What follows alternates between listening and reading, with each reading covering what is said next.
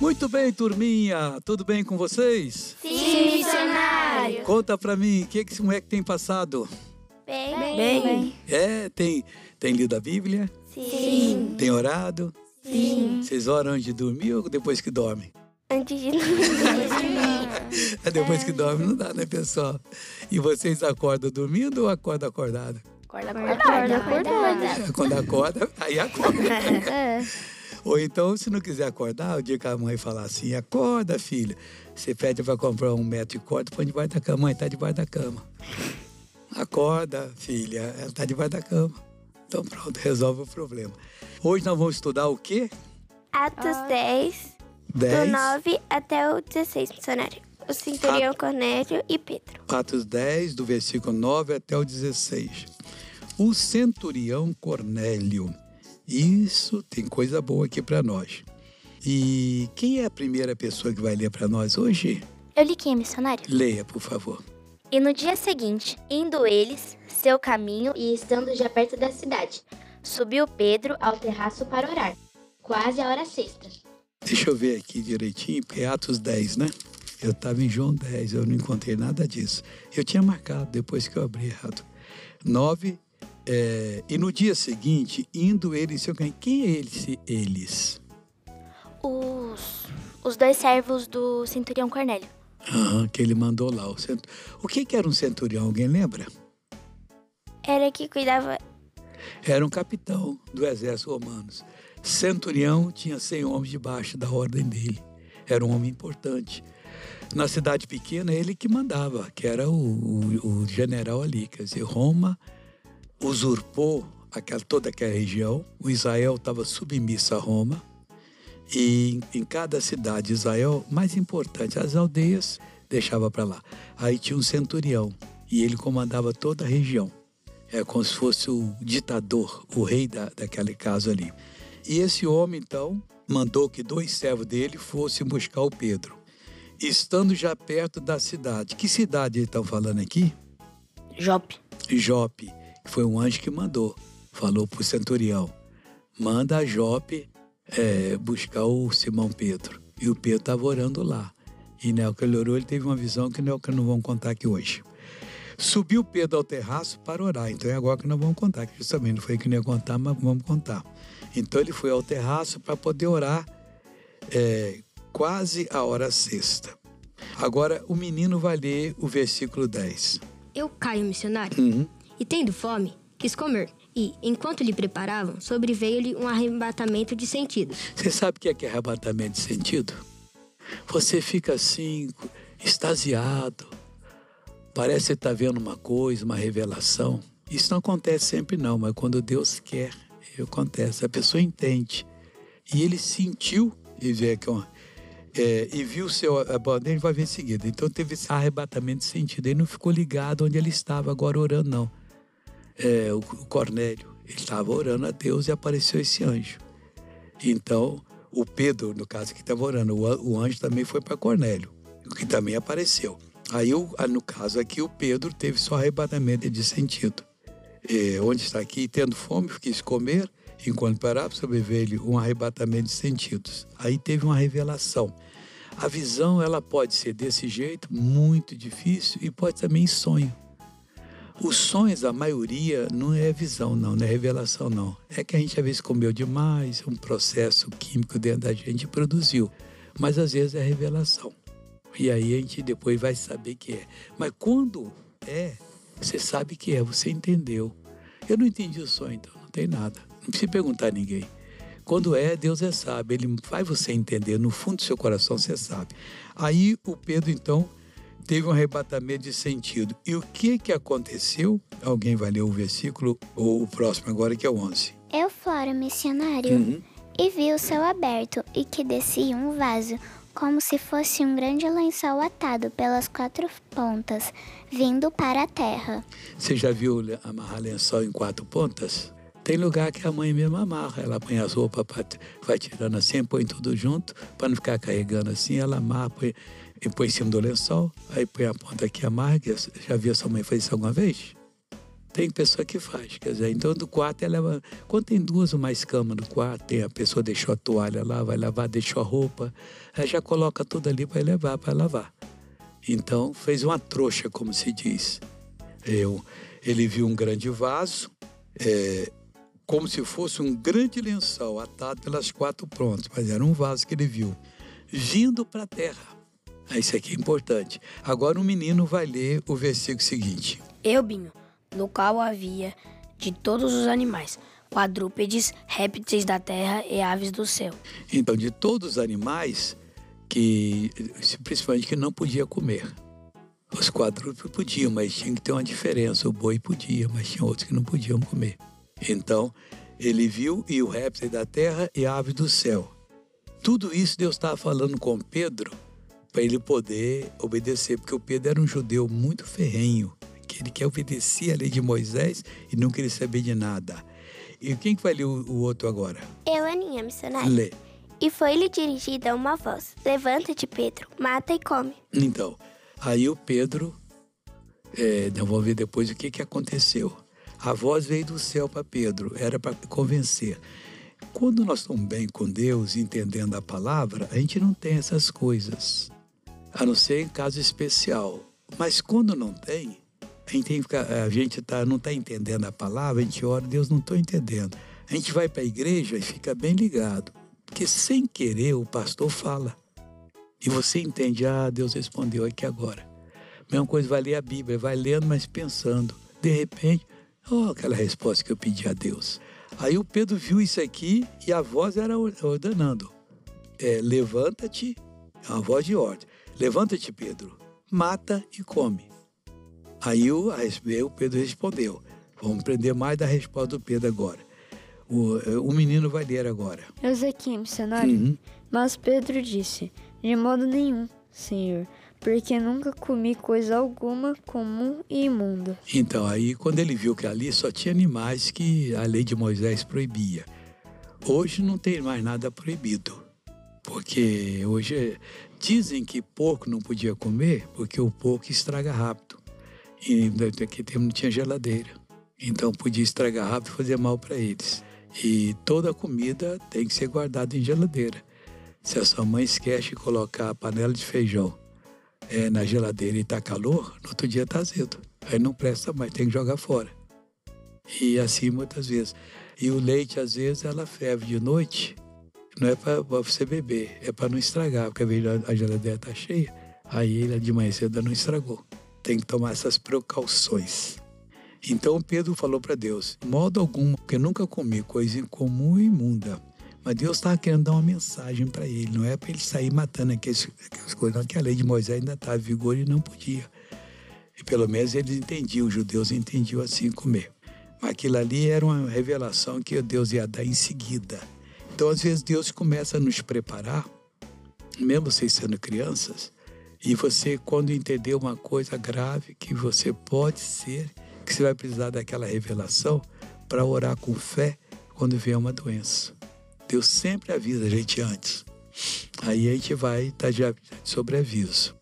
E eu nunca comi coisa muito ruim. Ele estava é, sendo rebelde à ordem de Deus? Não, ele estava falando, de modo nenhum, senhor. Podia ser uma aprovação. Aí o menino vai ler agora o versículo 15.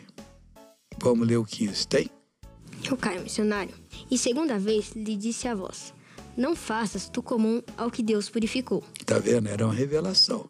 O Pedro já entendeu alguma coisa, mas foi a segunda vez. Veio a voz: Não faças tu comum que Deus purificou. Então foi um diálogo. E uma menina leu 16. Eu li quem é missionário. E aconteceu isto por três vezes, e o vaso tornou a recolher-se no céu. Então o vaso tornou. Ele já tinha recolhido, veio a segunda vez, veio a terceira, por três vezes. Aí o vaso tornou a recolher-se no céu. A voz, talvez, o vaso não tenha, não tenha recolhido voltado, mas a voz que falou com ele dessa maneira é a segunda vez. Aconteceu por três, por três vezes. Aí o Pedro estava duvidando. Olha bem, olha bem a palavra, duvidando. Entre si, quer dizer, dentro dele. É que deixa o. Quem que vai ler agora? É o menino, né? Eubinho. E, Estando Pedro duvidando entre si acerca do que, acerca do. acerca do que seria aquela visão que tinha visto. Eis que os varões que foram enviados por Cornélio pararam à porta, perguntando pela casa de Simão. Enquanto ele estava ali é, intrigado, duvidando, mas que visão é essa? Como é que Deus vai mostrar esses animais que o- nós judeus não podemos comer? E eu disse que não ia comer, jamais comi coisa imunda, não vou comer. Mas Deus falou para não fazer, não, não considerar comum que ele purificou, nem imundo. O que, que Deus está falando? E ele ficou assim, como se diz em português, pensando com os meus botões. Já ouviu falar essa expressão? Acho que aqui, aqui na terra de vocês não tem, mas na minha fala assim. Eu estava pensando com meus botões, quer dizer, consigo mesmo. Aqui fala que ele estava duvidando consigo. Ele estava tentando entender a coisa ali. Aí parou à porta do Cornélio e Pedro duvidando é, acerca do que seria aquela visão que tinha visto, eis que varões que foram enviados por Cornélio pararam à porta perguntando pela casa de Simão. Aí alguém vai ler agora é a menina, né? Eu, Flora, missionário. Faz favor. E chamando, perguntaram-se. Simão, que tinha por sobrenome Pedro, morava ali. Então, eles não sabiam direito. Aquele tempo não era costume ter é, ruas, o número, nem nome de rua, nem número. Era a rua direita, era a rua esquerda, ficava como nome, né? Você sabe que tem um país chamado Addis Abeba. E esse país, as ruas não têm no- nome. Ó, você soltou, você vai do aeroporto, você pega um táxi, manda ele entrar na décima rua, à direita, depois entra na terceira à esquerda, aí você vai ver uma padaria, aí da padaria tem um bequinho, você entra no beco, a terceira casa à direita é a minha. Aí sim que vai. Que coisa esquisita, né? Quer dizer, e o pessoal lá tem que fazer dessa maneira. E aqui ele não tinha certeza, ele bateu, mas bateu na casa certa. Ei, aqui é a casa onde, é, chamando perguntar, é, e chamando perguntaram se Simão, que tinha sobrenome, Pedro morava ali. Ele estava Sigir, mas já considerado como morando. Aí alguém vai ler o versículo 19. Eu, missionário? Eu aqui, missionário. E pensando Pedro naquela visão, Hum. disse-lhe o Espírito. Disse-lhe o Espírito. Quando é maiúsculo, é o Espírito de Deus. Quando é minúsculo, é o Espírito do homem, que nós somos um Espírito, temos uma alma e um corpo. Então, mas aqui é o Espírito de Deus, é o maiúsculo. O Espírito de Deus disse a ele uma coisa. Para não ficar também solto, uma menina vai ler agora o 19. Eu, Aninha. Eis que três varões te buscam. Eis que três varões te buscam. Então Pedro, pensando naquela visão, disse-lhe o Espírito: Eis que três varões te buscam. Vieram buscar o Pedro. Aí o Pedro ficou já ligado. E mas falou mais. Eu vou ler aqui agora, porque aí depois nós vamos deixar para a próxima mês a gente vai ler melhor isso aqui, porque não foi bem dividido hoje aqui. Levanta-te, pois, o, o Espírito de Deus falando, e desce e vai com eles, não duvidando, porque eu os enviei. O 21. E descendo Pedro para junto dos varões que lhe foram enviados por Cornélio, disse: Sou eu a quem procurais. Qual é a causa que estáis aqui? Aí eles foram explicar, que hoje nós não vamos explicar isso, porque vai, vai dar muito assunto, vamos ficar só no início. Quando Deus vai fazer uma, alguma coisa, Ele sempre avisa a gente. Então, se você sente uma coisa no coração, a vontade de orar, vai orar. Fala, Senhor, eu não estou sabendo por que, eu estou orando. Eu quero que o Senhor me ajude. Se alguém que está precisando de uma ajuda, que está para sofrer um acidente, não deixa. Você vai com autoridade. Se alguém que vai ficar doente com a doença ruim, também não deixa. Que pode ser o seu papai, a sua mamãe, seu irmão, a sua irmã, vovô, vovó, professora, alguma pessoa, e você naquela hora Deus está dando a oportunidade de você ser usado por Deus. Aí na hora que você está orando, se você sentir, lembra dos coleguinhas da classe que são meio rebeldes, perigosos. Aí ora para Deus amansá-los, para a professora ter capacidade de ensinar vocês e para fazer você sempre alerta. Senhor Deus, não deixa eu estar na onde eu não deveria, que tem pessoa que está no lugar errado. Uma vez eu vi no Rio, era rapaz, um acidente, Eu falei, rapaz, parece que esse cara tinha que morrer mesmo. O cara estava morto no chão. Você não vai acreditar. Tinha um poste que deve ter uns 6, 7 metros. No final, eles puseram uma, uma, uma coisa para embelezar. Para daqui, eles puseram tipo assim um, uma, um, um aviso para cima, sei lá o que, que é, de ferro. Aí vai escutando. Um carro veio, perdeu a direção, não sei se o homem teve um problema de coração, quer ver muitos acidentes e então, tal, a pessoa tem um infarto e não sabe o que está fazendo, e o carro vai e bate. Não é que ele foi barbeiro, é que ele tá, passou mal, já vi.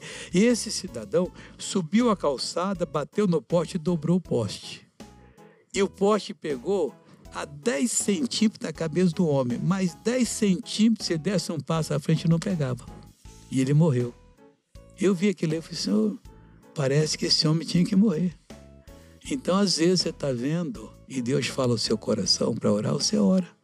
Não é para você ficar todo dia inventando coisa, não. Quando é de Deus, você sente. Ah, mas se eu não prestar atenção, não, só você ficar ativo, que Deus fala com você.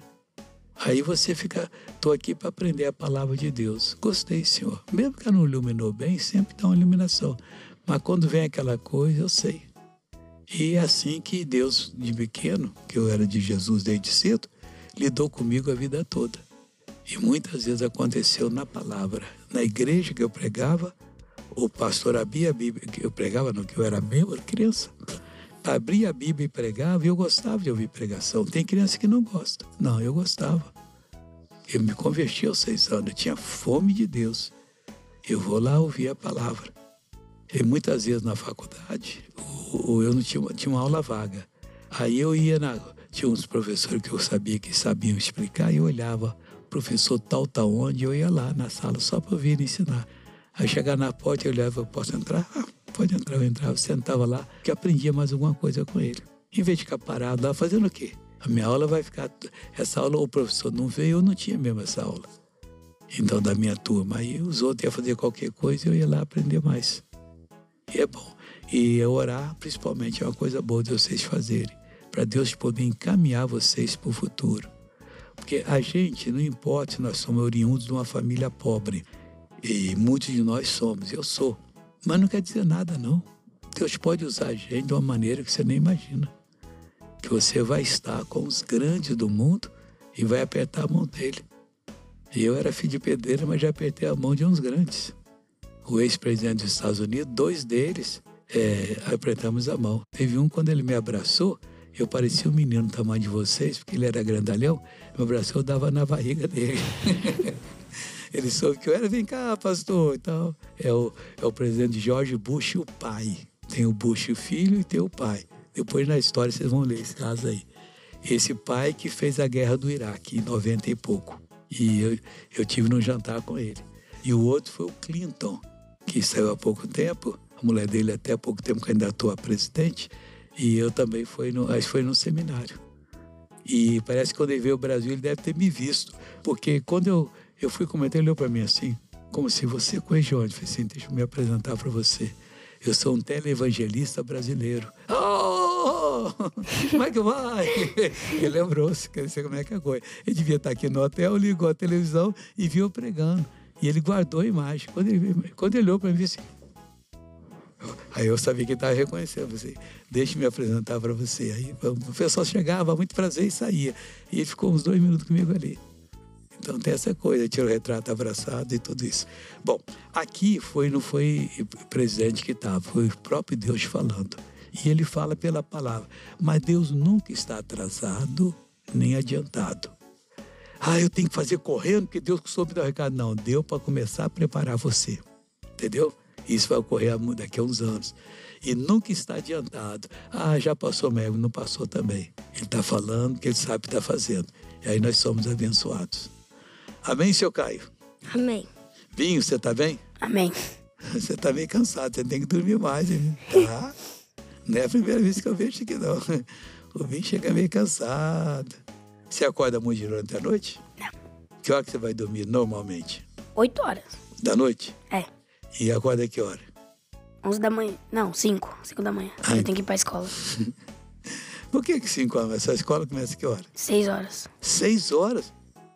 Rapaz, é escola militar? Não. Porque no quartel começa às seis horas, o pessoal tem que acordar, toca a corneta lá, todo mundo tem que dar prontidão. Tá bom. E você sai que hora da escola? Onze e meia. Aham, é muita coisa. Tá, Que hora que começa a aula na sua escola? Sete horas. Sete horas, onze e meia, quatro horas e meia de aula. Tem comida lá? Tem o lanche. Você- Você leva? A escola não dá? Não, mas tem a cantina. A escola comprar. particular? É. Ah, então. Eu fui de escola pública e não tinha lanche no meu tempo, não. Eu saía meio-dia, saía varado de fome, saía quase correndo na rua em casa comer. Os colegas falavam, não, não posso falar nada, tô com fome, deixa eu comprar para casa. Saía correndo, chegava em casa e comia. Eu entrava 8 horas da manhã e saía meio-dia. Bom, tudo bem. Deus abençoou. Agora nós vamos fazer uma oração. E o amiguinho de casa, eu não perguntei nada a você. Ainda vamos ter programa que nós vamos chamar todo mundo para participar, sortear. E a pessoa vem, a gente conversa com ele e tal. E Deus vai abençoar. Mas agora, amiguinho, nós vamos fazer uma oração aqui. Você vai orar conosco em casa. Eu, quem é que vai orar comigo hoje? Quem? Eu, Aninha. A Ninha E e o o Binho. Binho, tá bom. E depois os outros têm que aprender. A Flora, você já orou, Flora? Já. De outra vez, né? Também a Liquinha. Então hoje é a Ninha e Binho. Mas de vez em quando reveza, vai continuando orando assim. Então vocês oram com a gente também aqui agora. Você de casa, fecha os olhinhos. O papai e a mamãe também fecha os olhos. E vamos orar a Deus. Pai, nós entramos em tua presença agora para pedir uma bênção para todas as crianças que escutam esse essa nossa aula várias vezes, ó Deus, e ficam ali aprendendo, aprendendo, e depois, ó Deus, vão ser pessoas vitoriosas. Algumas podem estar com alguns problemas na escola, na família, e nós vamos abençoar em nome de Jesus.